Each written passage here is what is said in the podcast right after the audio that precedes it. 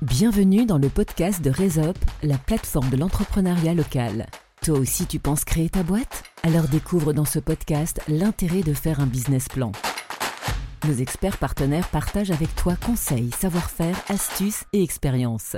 Ils décryptent les ateliers qu'ils animent dans notre parcours Réussir sa création. Avec eux, tu vas découvrir l'univers de l'entrepreneuriat et les étapes clés avant de te lancer. Bienvenue dans le podcast de RaisUp, la plateforme de l'entrepreneuriat local pensée par et pour les entrepreneurs du nord de la Haute-Savoie. Aujourd'hui, on parle du développement commercial, c'est l'atelier 4 du cycle Bâtir son projet. J'ai le plaisir d'accueillir Benoît Roux, créateur de l'application TCAP. Bonjour Benoît. Bonjour Thierry et Max Klaus, consultant chez MC Conseil. Bonjour Max. Bonjour Thierry. Alors pour commencer cet épisode, je vais vous laisser vous présenter, présenter vos activités, notamment euh, l'application TCAP, Benoît. Alors moi, je m'appelle Benoît Roux, donc j'ai été manager dirigeant pendant de longues années euh, dans la distribution et euh, entrepreneur depuis maintenant pratiquement 10 ans moi-même. Euh, plutôt que de parler moi, je vais vous, plutôt vous parler de mes clients. Hein. donc euh, mes clients, euh, ce sont avant tout des entrepreneurs qui ont parfois besoin d'un coup de main pour les aider à bâtir une stratégie, un plan d'action pour les aider à avancer. Voilà. Et l'application TCAP est juste un outil pour leur permettre d'avancer plus sereinement et facilement. Merci Benoît.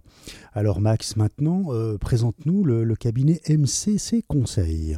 Alors, je vais vous donner un peu mon cursus. Je suis de formation comptable. J'ai évolué dans différentes entreprises telles que Ed, les skis, les chaussures, les raquettes de tennis, Salomon et Hertz à différents postes, à des postes de responsable financier, direction des achats et direction commerciale. Et comme tous les participants au, cycle RESUP, euh, j'ai été également chef d'entreprise. Et pour terminer, euh, consultant formateur en développement commercial et management indépendant chez MCC Conseil, mon entreprise.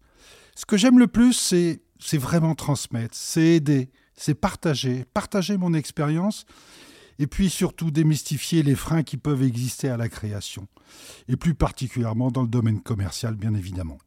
Eh, merci Max. Alors euh, justement, le développement commercial, c'est ni plus ni moins que le carburant euh, nécessaire au développement de l'entreprise. On a vu notamment dans l'épisode 1 sur l'étude de marché que c'est en rédigeant son business plan qu'on prend le temps de réfléchir à ce qu'on va vendre, à qui on va vendre, à quel prix, comment et pourquoi. Alors, une fois ce positionnement établi, comment définit-on et déploie-t-on une stratégie commerciale efficace pour prospecter, vendre, fidéliser et animer? C'est de cela dont nous allons parler tous ensemble dans cet épisode. Mais avant de rentrer dans le vif du sujet, j'ai quelques questions plus personnelles à vous poser parce que chez Resup, chaque partenaire expert est un membre à part entière de la communauté. Alors Max, pourquoi as-tu choisi ce métier? Écoute Thierry, ça fait 7 ou 8 ans que je suis chez, chez Resup. J'étais là également au démarrage. Et puis j'ai beaucoup apprécié euh, à une certaine période de ma vie qu'on me tende la main. Ça m'a beaucoup aidé.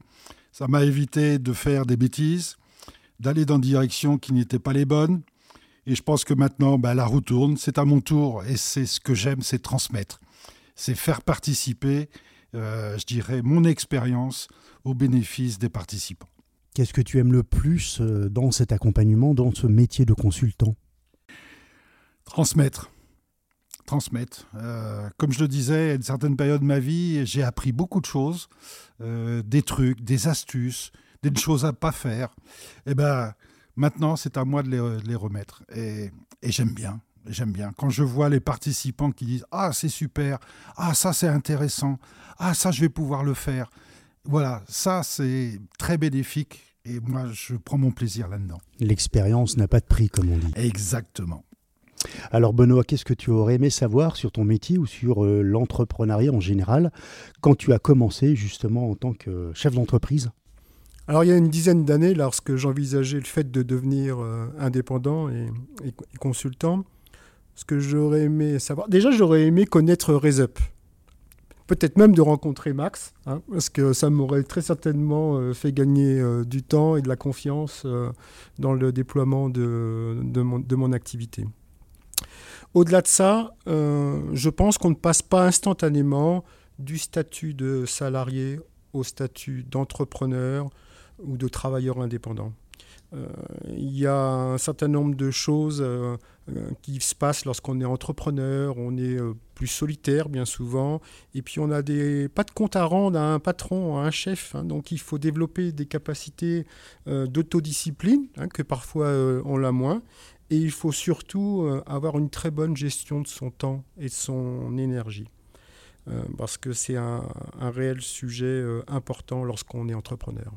Et important de, de s'auto... Euh, Discipliner. Oui. Voilà, parce que vous n'avez pas le lundi, matin un patron ou un chef qui vous dit bon bah alors Thierry, est-ce que tu as fait ci, est-ce que tu as fait ça? Il faut que de toi-même le lundi matin, tu te dises bon bah Thierry, oui j'ai fait ci, j'ai fait ça. De même qu'on n'est pas trop félicité en, règle générale hein, quand on est chef d'entreprise. Hein. Là, tu as, tu as raison. Il faut trouver absolument euh, le moyen de se féliciter des succès que l'on va obtenir au fur de son parcours, parce qu'il faut que ça reste quelque chose de fun un petit peu. C'est vrai que les, les, les, compliments des clients sont plutôt rares. Hein. Souvent, on ne leur demande pas. Mais lorsqu'on leur demande, ils en font un client satisfait, le fait bien volontiers. C'est la fidélité qui récompense. Oui, exactement. Et je rajouterais, n'oublions pas qu'un client satisfait en parle à trois autres personnes. Par contre, un client insatisfait en parle à dix. Donc il est très important, et c'est aussi un petit peu l'un de nos moteurs, c'est la satisfaction du client. C'est important. Ça doit être l'objectif commercial que doit avoir tout créateur d'entreprise, la satisfaction client. Alors euh, Max, justement, depuis combien de temps es-tu partenaire euh, Resop alors quand on aime, on ne compte pas, ça doit faire 7 ou 8 ans, enfin bref, euh, pratiquement à la création. Et euh, bah, j'ai pu, euh, j'ai pu mettre à profit un petit peu toutes les expériences, tout ce qui a été apporté, mais j'ai beaucoup apprécié qu'on me tende la main pour éviter les erreurs, comme je disais tout à l'heure. Et, aujourd'hui, bah, je prends toujours plaisir. se lever, je le disais à Benoît il n'y a pas très longtemps, je me disais quand on commence des formations à 9h et qu'on se lève à 6h du matin, je le fais encore avec bonheur. Donc euh, le jour où je, ce sera plus un bonheur, là je me remettrai en question. Mais quel plaisir. De ton point de vue, euh, quelles sont les, qualités requises pour être un bon entrepreneur? Alors, les, différentes, euh, les différentes qualités, je dirais, il faut, il faut toutes les qualités, il faut aucun défaut. Malheureusement, l'homme est ainsi fait et on a certainement des expertises, mais je pense qu'aujourd'hui, l'humilité, très important. L'empathie, je pense que Benoît, euh, sur l'empathie, on dira un peu plus. Le, pragmatisme aussi. L'écoute, la remise en question et surtout la motivation et la capacité d'adaptation. Le marché aujourd'hui change rapidement et fréquemment. Donc ça veut dire qu'il faut s'adapter à toutes les situations. On a vécu quelque chose d'irréel avec le Covid. Il a fallu s'adapter. Et dans le marché, il faut s'adapter à toutes les circonstances. Et Benoît a certainement d'autres qualités qu'il pense nécessaires pour être un bon créateur. Alors la première, tu, en as parlé euh, à demi-mot tout à l'heure, je dirais euh, avoir une forte empathie. Parce que être commercial, être entrepreneur, c'est euh, ressentir, deviner, comprendre les besoins. Se mettre à la place de son client, se mettre à la place de son prospect, euh, mais ça peut être aussi se mettre à la place de ses partenaires, de ses fournisseurs, de ses collaborateurs lorsqu'on on est entrepreneur et qu'on a des, euh, employés ou des collaborateurs. Donc euh, la qualité première pour moi, c'est l'empathie. La deuxième qualité, c'est une forme de ténacité, je dirais, et d'endurance. Parce qu'il ne faut pas faire croire aux gens que le chemin est toujours facile. Euh, et bien souvent, on doit persévérer euh, dans l'effort. Alors, je suis pas en train de dire que être entrepreneur, c'est que du sang et des larmes. Hein. Euh, ça doit être aussi un chemin heureux. Hein. Donc, c'est pour ça qu'il faut absolument bien connaître, se connaître soi-même, je dirais. Connaître ses sources de joie, ses sources de satisfaction, ses sources de gratification, et surtout connaître ses points forts. Je pense qu'on réussit dans la vie ses projets grâce à ses points forts. Donc euh, voilà les peut-être les trois ou quatre qualités principales et, que Et pour compléter ce que dit Benoît, c'est prendre plaisir. Prendre plaisir. Le matin, quand on se lève, il faut qu'on prenne plaisir à satisfaire les clients, à trouver des solutions, bref, à répondre à des besoins. Et ça, ça, c'est aussi c'est un plaisir personnel, mais c'est un plaisir aussi pour les clients. Le côté humain est très important. Est-ce qu'on pourrait dire que seuls les chefs d'entreprise peuvent euh, comprendre les autres chefs d'entreprise, ce qu'ils vivent au quotidien, les, les bons moments, les moments plus difficiles? Ce qui est sûr, c'est que parfois, euh, il y a une forme de solitude dans l'entrepreneuriat, hein, puisque bah, on, est, a bien souvent seul la charge et la responsabilité de beaucoup de choses. L'appel du banquier ou des pièces administratives à fournir en X exemplaires Exactement, et puis de se nourrir de l'expérience de personnes qui ont déjà vécu une situation délicate nous fait gagner énormément de temps. Donc, faut en profiter profiter de l'expérience des gens qui sont déjà passés par ces problèmes, par ces difficultés de documents. Tiens, il faut faire comme ci, tiens, il faut faire comme ça, tiens, appelle un tel. Et ça, ça simplifie. Et je pense qu'aujourd'hui, un chef d'entreprise, euh, oui, il est seul, mais sa réussite, elle doit être collective parce qu'il va demander aussi à d'autres personnes. D'où l'importance du réseau, du réseau RESOP. Et du réseau RESOP, exactement. Alors on va rentrer dans le vif du sujet, les fondamentaux du cycle commercial. Alors Max, comment s'articule le cycle commercial? Alors on est dans une région de montagne. Et quand on part en montagne, quand on part en randonnée, on prépare son sac avant d'attaquer la montagne. Eh bien, c'est exactement la même chose dans le domaine commercial. D'abord, il faut bien définir son projet, ses cibles, ses produits, ses services, ses prix, la promotion, et puis les capacités que j'ai, moi, à développer tous ces éléments. Ensuite, on attaque la prospection, la vente, la fidélisation, mais il faut respecter le bon ordre. On n'attaque pas l'Everest du jour au lendemain en une seule fois. On fait des étapes. Et je pense que Benoît, en parlant d'étapes, il a énormément d'expérience sur ces petites étapes qui font la réussite à gravir l'Everest. Alors, euh, Benoît, quels sont les objectifs de la stratégie commerciale et quelles sont les, actions à définir? Y a-t-il un plan d'action? Alors, le but, c'est de vendre ses produits et ses prestations. Et de vivre de son entreprise. Et de vivre de son activité d'entrepreneur. Hein. Donc ça, c'est le but, on va dire que ça peut être l'objectif. Stratégie, c'est juste répondre à la question, comment je vais m'y prendre pour y arriver?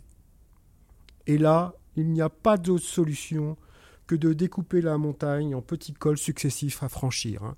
Euh, je préfère de beaucoup euh, la succession de petits pas, de petits succès, euh, l'un après l'autre. C'est déjà beaucoup plus gratifiant. Et surtout, ça permet à chaque fois de définir un réel plan d'action. Max nous a donné plusieurs exemples de pistes de plan d'action.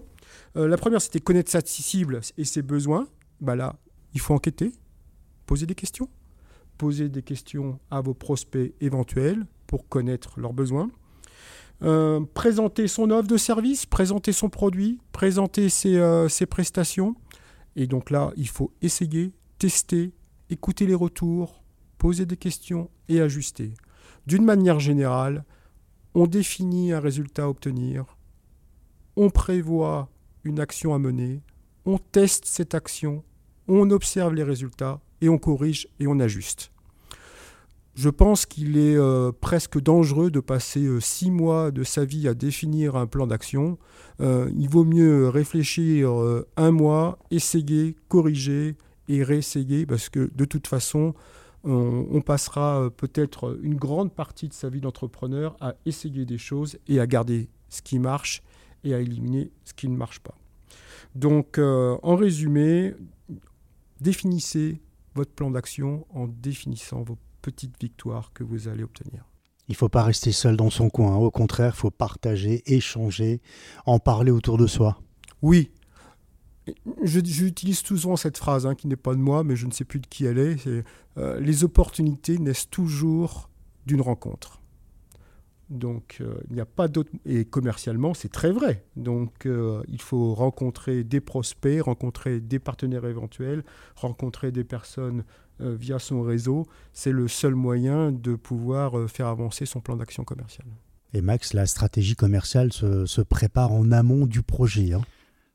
pas de préparation, pas de réussite. Donc beaucoup de préparation, beaucoup d'entraînement, et ensuite la réussite peut être au rendez-vous mais ça veut dire qu'il faut passer beaucoup de temps sur les petites étapes qu'a nommé euh, Benoît. C'est très important. Les petites victoires font les grands effets et les grands succès. Par contre, si on ne passe pas par euh, ces étapes, on risque de louper ces étapes. Et attention, dans le domaine commercial, on n'a qu'une seule chance de séduire. On n'en a pas deux, on n'en a qu'une. Et il faut la saisir et il faut être performant des étapes que l'on peut euh, franchir pas à pas avec les ateliers de, de. Alors on va parler du chiffre d'affaires qui est le cœur de la centrale. Comment développer au mieux mon chiffre d'affaires et par quels moyens, Max? Alors la meilleure méthode, c'est celle qui marche. C'est ce que m'avait répondu euh, quelqu'un de ma famille qui est médecin et je lui avais posé la question euh, quelle est la meilleure médecine? Il m'avait dit c'est la meilleure, c'est celle qui marche. Et bien dans le domaine commercial, c'est la même chose. Parce qu'aujourd'hui, le marché selon les régions est différent. Les prix sont différents, la concurrence est différente, les produits sont différents, les services sont différents. Bref, il faut s'adapter par rapport à son secteur et par rapport au marché. Donc c'est ça les secrets de la réussite d'augmenter son chiffre d'affaires. Vous ne pouvez pas faire avoir la même stratégie commerciale ici en Haute-Savoie qu'au fin fond de l'Ariège. J'ai rien contre l'Ariège, mais le marché n'est pas le même les, opportunités ne sont pas les mêmes, les prospects ne sont pas les mêmes, les besoins ne sont pas les mêmes. Donc, c'est ça qu'il va falloir étudier. Parce qu'à chaque produit, service, son moyen d'augmenter son chiffre d'affaires et selon son marché.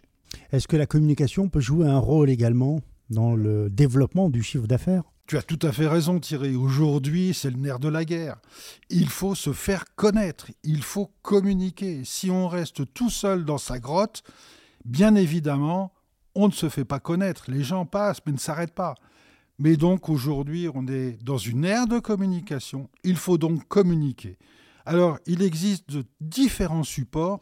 On aura l'occasion d'en parler, mais le réseautage en est quand même le premier et le plus efficace. Ensuite, vous aurez le mailing, vous avez euh, Internet, les réseaux sociaux, les tout ce que vous voulez. Mais c'est vous qui allez faire la différence. Ce n'est pas les supports, c'est d'abord vous. Donc ça veut dire qu'il faut être très clair sur son message, très clair sur ses cibles, très clair sur ses prix, comme le disait Benoît tout à l'heure. Bref, il faut être prêt.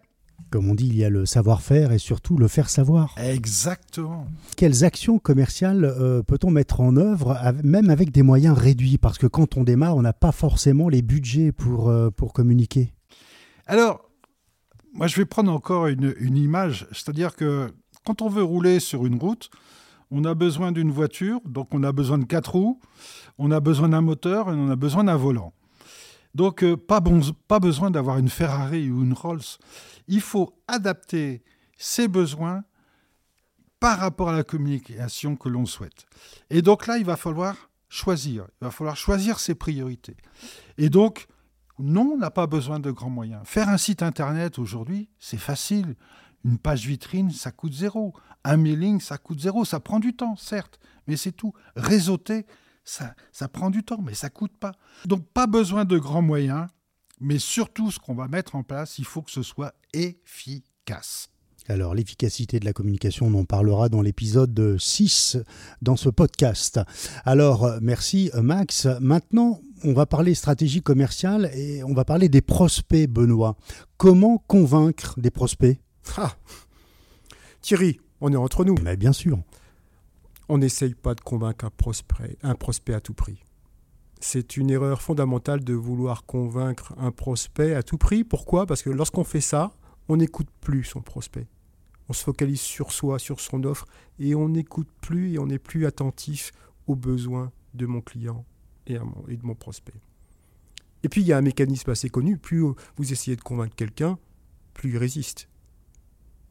Donc on n'essaye pas de convaincre à tout prix. Par contre, on se fait l'obligation de bien accueillir le besoin de mon client, de mon prospect, et on le rassure sur notre capacité à satisfaire ce, besoin par nos produits, par nos prestations. Un client, un prospect indécis, c'est surtout un prospect qui n'est pas rassuré pour moi. Donc le principal, c'est de rassurer euh, ses clients. Comment on le fait Essentiellement par des témoignages. ben, si vous avez déjà réalisé cette prestation pour un autre client et que ce client-là est pleinement satisfait de, ce que vous avez fait, ben, il y a toutes les chances que votre prospect se dise bah, si ça marchait pour lui, ça va marcher pour, par moi, pour moi par exemple. Ah, ça veut dire aussi qu'il faut laisser parfois un peu de temps. Il ne faut pas être lourd, comme on dit, euh, en insistant, mais plutôt prendre du recul, laisser passer un peu de temps et revenir, refaire une proposition. Oui. Euh, on dit, on a souvent cette blague là dans le domaine commercial. Euh, tu connais la différence entre un mauvais commercial et un bon commercial? Eh non, le bon c'est celui qui signe, non? Certainement, mais, mais surtout le mauvais commercial, c'est celui qui, est complètement découragé au bout d'un ou deux échecs. Bah ça, ça ne fait pas partie des qualités qu'il faut pour être chef d'entreprise ou porteur de projet. Le bon commercial, c'est celui après deux, trois, quatre, cinq échecs qui prendra encore le temps d'aller voir son prospect, de lui demander comment ça va, de savoir si ses besoins ont évolué. Parce qu'on peut vous dire non une fois, mais peut-être pas vous dire non cinq ou six fois. Ne jamais abandonner. Exactement. Pour conforter ce que dit Benoît, moi j'ai une expérience, j'ai un commercial qui m'a vendu des fenêtres, ça fait euh, une dizaine d'années, et il vient me voir tous les ans. Bonjour Monsieur Klaus, je peux venir boire un petit café chez vous Bref, il entretient ce lien. Et donc là, il est en train de marquer des points parce que je pense à lui. Et le jour où j'ai certainement quelque chose à faire, c'est à lui que je vais penser. Ça, c'est un bon exemple. Parce qu'il a mis euh, ce rapport humain, ce lien humain, et qui est très important dans la négociation et dans la relation client-fournisseur. Donc, euh, je pense qu'il a tout compris. Il faut toujours entretenir ce lien, même après avoir vendu une prestation. Six mois après, il faut toujours entretenir cette relation. Voilà, et, comme l'a dit euh, Max euh, tout à l'heure, euh, on dit aussi un client satisfait, c'est votre meilleur commercial. Puisqu'un client satisfait va parler en bien de vous, va vous recommander à d'autres.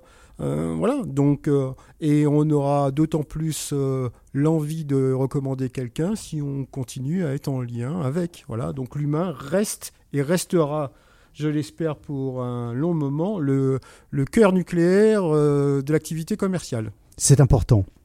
Euh, l'activité commerciale, parlons-en. On va parler des prix. Euh, souvent, certains disent oh, mais moi, le côté commercial, c'est pas mon truc. Euh, je sais pas faire, je ne sais pas vendre. Alors, qu'est-ce qu'on fait dans ces cas-là? Alors souvent, c'est pratiquement tout le temps dans les ateliers Resop. On a des porteurs de projets qui sont un peu en stress en disant mais comment je vais y prendre si jamais mon prospect me dit que je suis trop cher voilà bien souvent, on s'aperçoit qu'ils n'ont pas véritablement réfléchi à leur stratégie tarifaire et à leur prix. Il y a, en gros, hein, schématiquement, trois façons de fixer ces prix. La première, qui est valable pour tous les produits ou les prestations assez courantes, c'est est-ce qu'il existe un prix de marché Donc si votre produit, votre prestation est assez répandue, vous devez connaître le prix du marché. Ça, c'est assez simple. Le deuxième façon de fixer son prix, c'est en partant du prix de revient. Euh, c'est notamment vrai si votre produit, votre prestation est assez complexe, assez longue ou un process assez euh, compliqué, long. Eh ben dans ces cas-là, quand vous fixez un prix, vous n'avez pas intérêt à vous gourer sur euh, le prix de revient que ça va vous coûter à vous. Hein. Sinon, vous n'allez pas gagner d'argent. Et la troisième façon de fixer ces prix, c'est ce fameux prix psychologique du client. Et ça, c'est plus vous apportez une valeur ajoutée importante à votre client, plus il acceptera de payer votre produit et votre prestation à un niveau élevé. Concrètement, ça se passe comment? Bah, Concrètement, euh, imaginez que je dois euh, choisir un restaurant pour fêter mes 20 ans de mariage. C'est quelque chose qui est important pour moi. Je serai prêt à payer plus cher mon déjeuner que si c'est pour euh, manger vite fait, euh, même avec Max, euh, à côté de la gare de Tonon. c'est un très bon exemple, Au hasard, au hasard, l'exemple. Hein. Alors, Mais si je peux compléter, j'ai une expérience là-dessus. Quand je travaillais chez Hertz, un jour, j'ai eu une demande d'un client qui était extraordinaire. Extraordinaire par les moyens qu'il souhaitait que je mette en place. Il souhaitait des véhicules de luxe des Rolls, des Ferrari, etc. Et moi, je me suis affairé sur le prix, parce que on se rend compte des prix qui peuvent exister.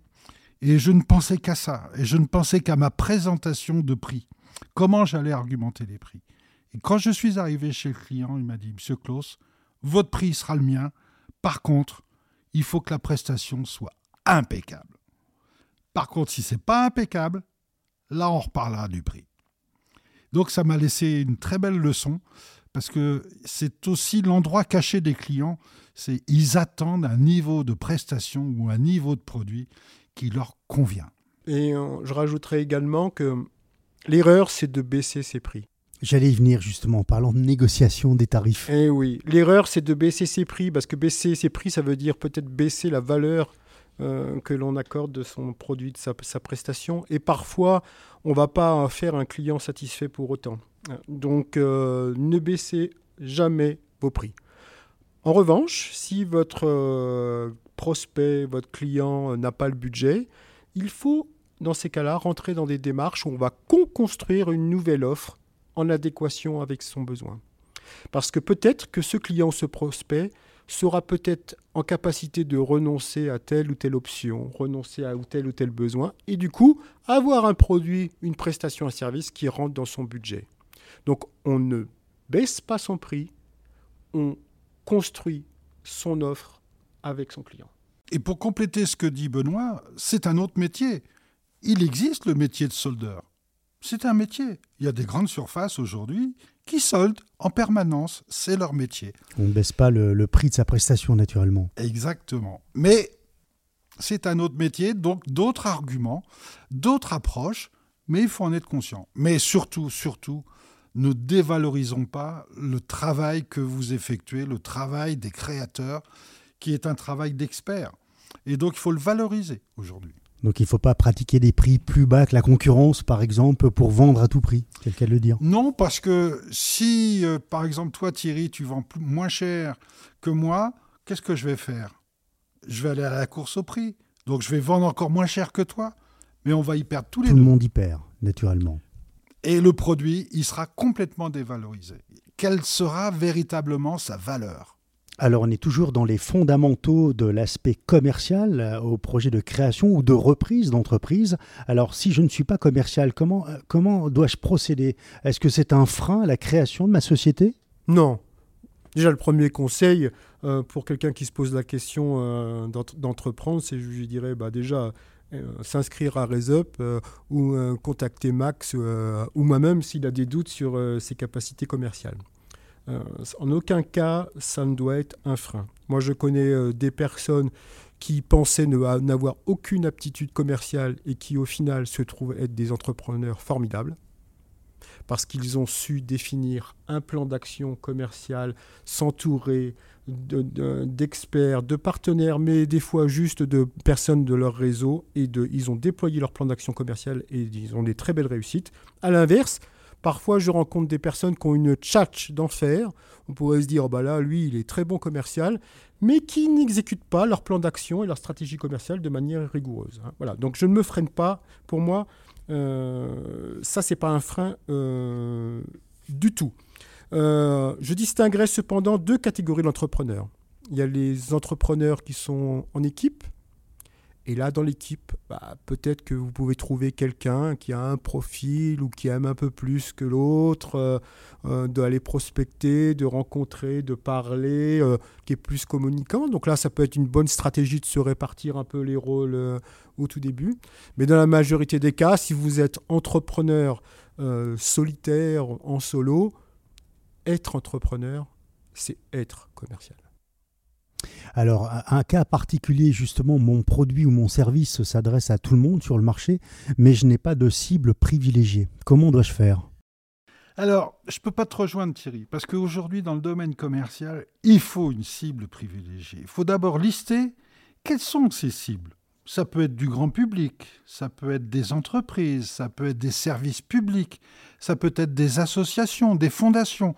Bref, chaque cible est importante. Mais par contre, on ne communique pas de la même façon, on ne vend pas de la même façon, parce que les besoins ne sont pas les mêmes. Le message ou les messages ne sont pas les mêmes. Donc il faut les définir, les prioriser et ensuite mettre en adéquation par rapport à ces cibles le type de communication, comment je vais les atteindre, comment je communique avec eux, quels sont les arguments. Je ne vais pas argumenter à une entreprise ou à un grand groupe comme je vais argumenter à Benoît, par exemple, parce que les besoins ne sont pas les mêmes. Donc c'est surtout ça qu'il faut bien mettre en place, c'est privilégier sa liste de, cibles. Euh, merci pour ces bons conseils, Max. On, arrive au terme de cet épisode. On, va conclure par une anecdote qui vous a marqué dans ce parcours chez Resop. Euh, Benoît, par exemple, qu'est-ce qui t'a le plus marqué dans, dans ce retour d'expérience, d'accompagnement des, des créateurs et de repreneurs d'entreprises? Alors déjà, euh, je, voulais te dire que moi j'ai beaucoup de bienveillance, voire même de la tendresse pour tous ces porteurs de projets que je, que je croise euh, tous les mois depuis, euh, depuis, depuis de longues années. Hum, ce que je trouve, ce qui les anime, au-delà du fait de la volonté de vouloir réussir leur projet, d'en vivre, de trouver des clients, voilà, c'est et la motivation qu'ils ont, ce qui les anime surtout, c'est d'être utile d'être utile euh, à, des, euh, à une communauté, à des clients, euh, à des besoins. Et ça, c'est et ça, c'est important et c'est un moteur profond. pendant ces ateliers, tu me demandais si j'avais une anecdote. Bien souvent, on croise des personnes qui sont pas très, pas très à l'aise, qui sont pas très à l'aise sur le fait de se retrouver dans la position où ils vont avoir avec, à négocier avec un acheteur, avec un prospect, qui risquent potentiellement leur dire oui monsieur c'est intéressant mais euh, c'est trop cher euh, voilà je suis pas sûr d'avoir les moyens de vous acheter votre produit votre prestation. Et là bien souvent euh, ce que l'on fait c'est qu'on fait des simulations. Des jeux de rôle. Comme des jeux de rôle moi, je joue, euh, je mets ma casquette d'acheteur un peu acariâtre, euh, pas très sympa. Et puis le porteur de projet, euh, bah, il joue ce rôle, il joue, on anime ça. Et au final, il se rend compte qu'il arrive, à, dans bien des cas, à vendre son produit, sa prestation. Et puis surtout, il se dit, bah, si je suis capable de le faire comme ça, en simulation, en jeu de rôle, et bah, le jour où je serai face à un vrai prospect, et bah, je le ferai facilement. C'est du concret, ça pourra se réaliser. Moi, j'ai une anecdote, c'est une fois quelqu'un est, arrivé le matin en disant euh, Moi, de toute façon, commercial, j'y arriverai jamais. C'est pas mon truc, je suis un technicien, mais parler, vendre, je sais pas faire. Et puis à la fin de la journée, il est venu me voir, il m'a dit bah, Je te remercie, Max, et puis je remercie Benoît, parce qu'il avait vu Benoît. Il a dit Vous m'avez fait comprendre que du commercial, j'en faisais tous les jours sans le savoir. Et donc, c'était aussi une réussite. Mais la réussite, c'est aussi de voir les, participants repartir avec la patate, avec le sourire, avec la motivation, mais aussi avec des outils, avec un plan, avec des documents et, des astuces. Donc de voir repartir tous les gens, ils repartent au combat de leur projet, etc., avec le sourire et la patate. Pour nous qui sommes animateurs, quel plaisir, quel plaisir. C'est notre récompense. On sent que vous aimez ce que vous faites, on sent que vous aimez les gens tous les deux, comme on dit. Hein oui. C'est le nerf de la guerre. Ah oui. remettre l'humain au centre du village. Et c'est aujourd'hui ce qui fait la différence.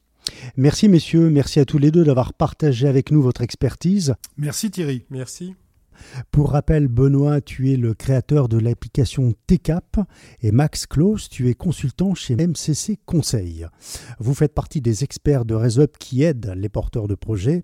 Le développement commercial peut paraître à certains une montagne à gravir, mais la réussite de la stratégie commerciale repose sur une bonne préparation, une anticipation, l'image et l'esprit que le dirigeant confère à son entreprise. Sur ce sujet-là aussi, il est possible d'être accompagné pour éviter d'être à l'arrêt rapidement. Chers auditeurs, vous avez trouvé cet épisode intéressant. Dans le prochain, on poursuit le décryptage du business plan en parlant d'assurance et de prévoyance du dirigeant. À très vite. Tu as la chance d'habiter un des territoires qui cofinance Resop Passe du podcast à l'atelier. Plus d'infos sur resop.org. R E Z U P.org.